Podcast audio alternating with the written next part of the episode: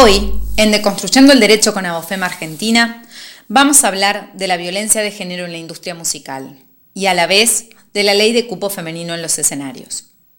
Para comenzar, les hago una pregunta.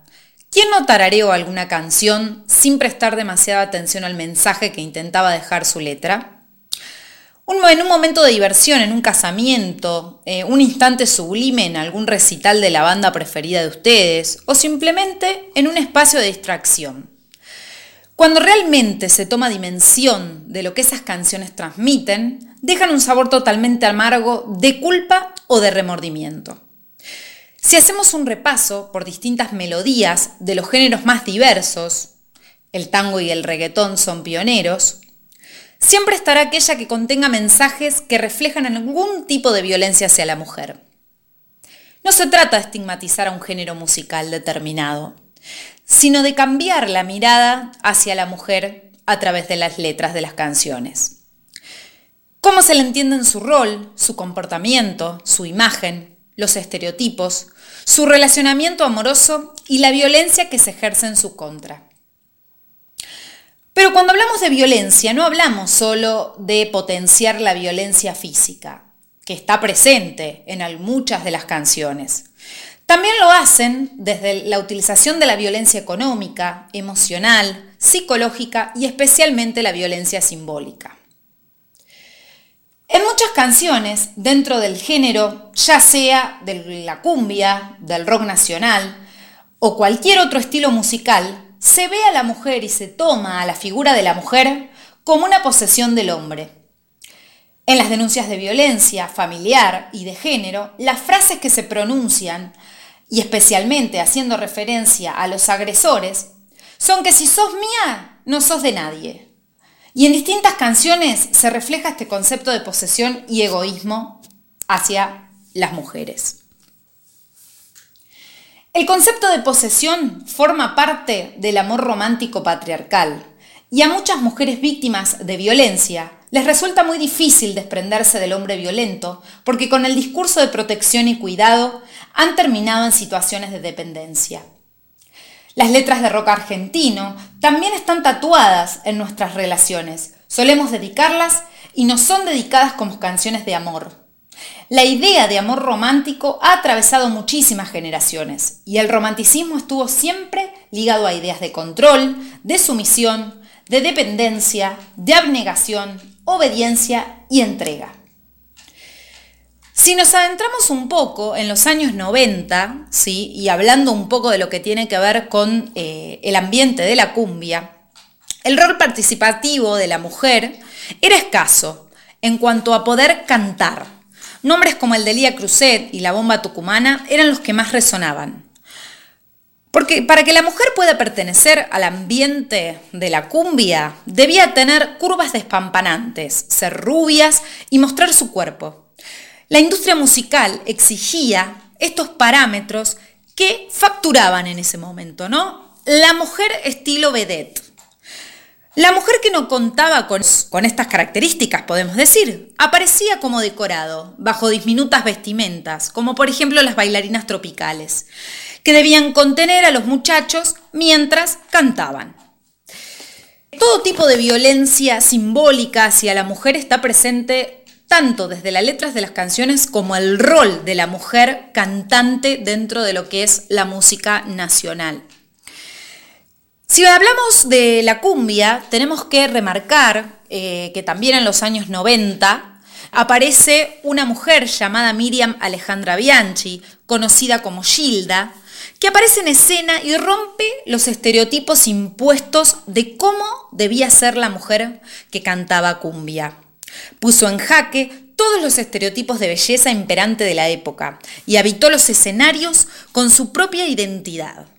Su cuerpo era considerado como un límite para pertenecer a la movida tropical, por lo que al comienzo se le cerraron muchísimas, muchísimas puertas, pero el público la recibió y la aceptó tal como ella era. Delgada, alta, con maquillaje tenue, se impuso a los principios representantes de la música tropical. Dejó atrás su matrimonio, la profesión de maestra y el rol de ama de casa para buscar y encontrar su sueño. En alguna de sus letras comenzaba a introducir cierta rebeldía femenina teniendo en cuenta el contexto del momento.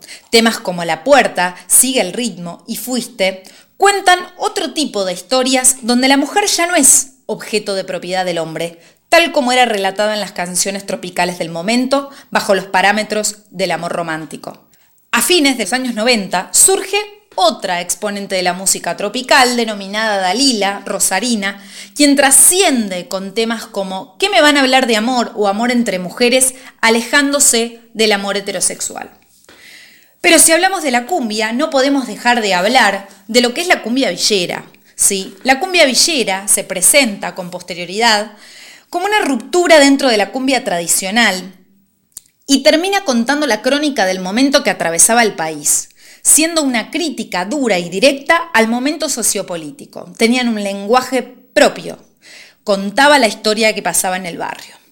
Pero no queda ajena de la violencia y también no se alejaban de estos preceptos de los que veníamos hablando. La mujer era retratada como un objeto y se la utilizaba solo para satisfacción sexual. ¿Qué sucede con respecto a esto? ¿Hay alguna intervención del Estado en algún momento o de, algún organismo del mismo que hable sobre el tema o dejen claro qué es lo que estaba pasando?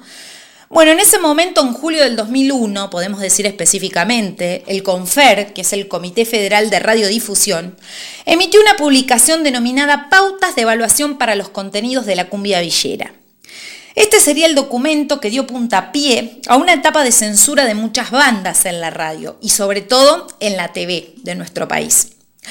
El documento sostenía que las letras de los temas musicales de la denominada cumbia villera hacían referencia, entre otras cuestiones, a la realidad social imperante en los barrios marginales, tal como la delincuencia, la persecución policial y la escasez de recursos, y también del consumo y tráfico de sustancias psicoactivas. ¿Qué pasó con este tema del confer y el comunicado? Omitió algo fundamental, ¿sí? En cuanto al rol de la mujer, no cuestionaba el lado sexista y violento de las letras, por lo que hay una doble estigmatización hacia la mujer. Fue muy claro respecto a las prohibiciones, droga, delito y violencia, pero nada con respecto al rol de la mujer. La subordinación de la mujer no es un tema que implique para la industria musical un riesgo alguno, al igual que para el Estado, que refuerza la dominación de género a través de este organismo en su comunicado. La cumbia villera constituye una representación de la mujer que solo tiene sentidos a los fines de darle placeres a los hombres, mientras es denigrada y que al encontrarse subordinada poco importa lo que ella piense y desee. Pero no nos olvidemos que del otro lado también está la cumbia romántica, donde a la mujer también se la representaba en roles, ¿sí?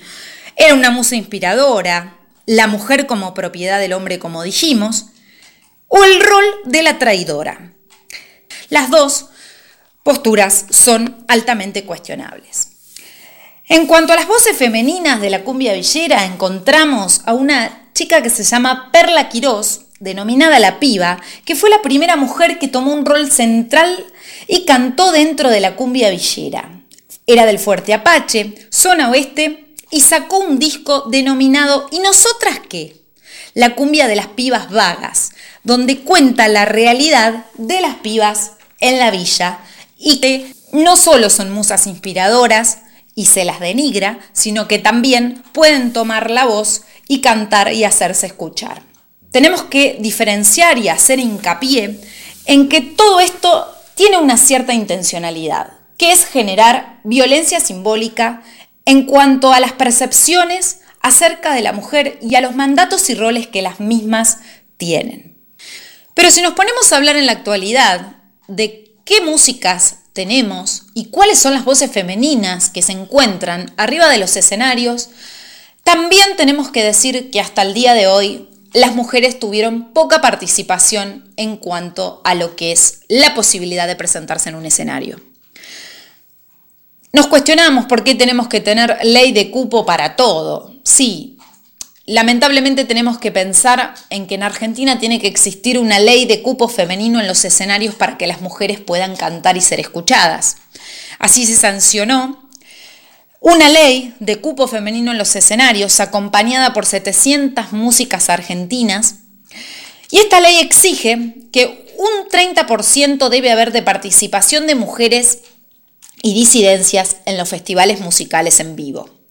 El órgano de control de esta ley va a ser el INAMU, que es el Instituto Nacional del Argentino de la Música, ¿sí? Y el cupo femenino hace referencia a las artistas solistas y o agrupaciones musicales compuestas por integrantes femeninas y o mixtas, donde la presencia femenina implique siempre un mínimo del 30% sobre el total de sus integrantes. La ley, ¿qué es lo que busca? La equidad, equidad de género y acceso a los escenarios. El incumplimiento de esta ley trae aparejada una multa.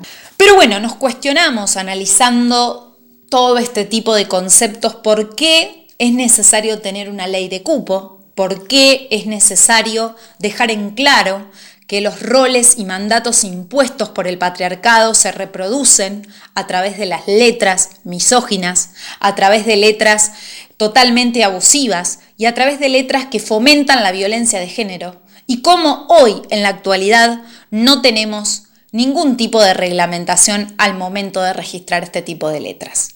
Dejamos este interrogante y los invitamos a pensar y repensar qué es lo que podemos hacer como sociedad para poder poner un fin a la violencia de género.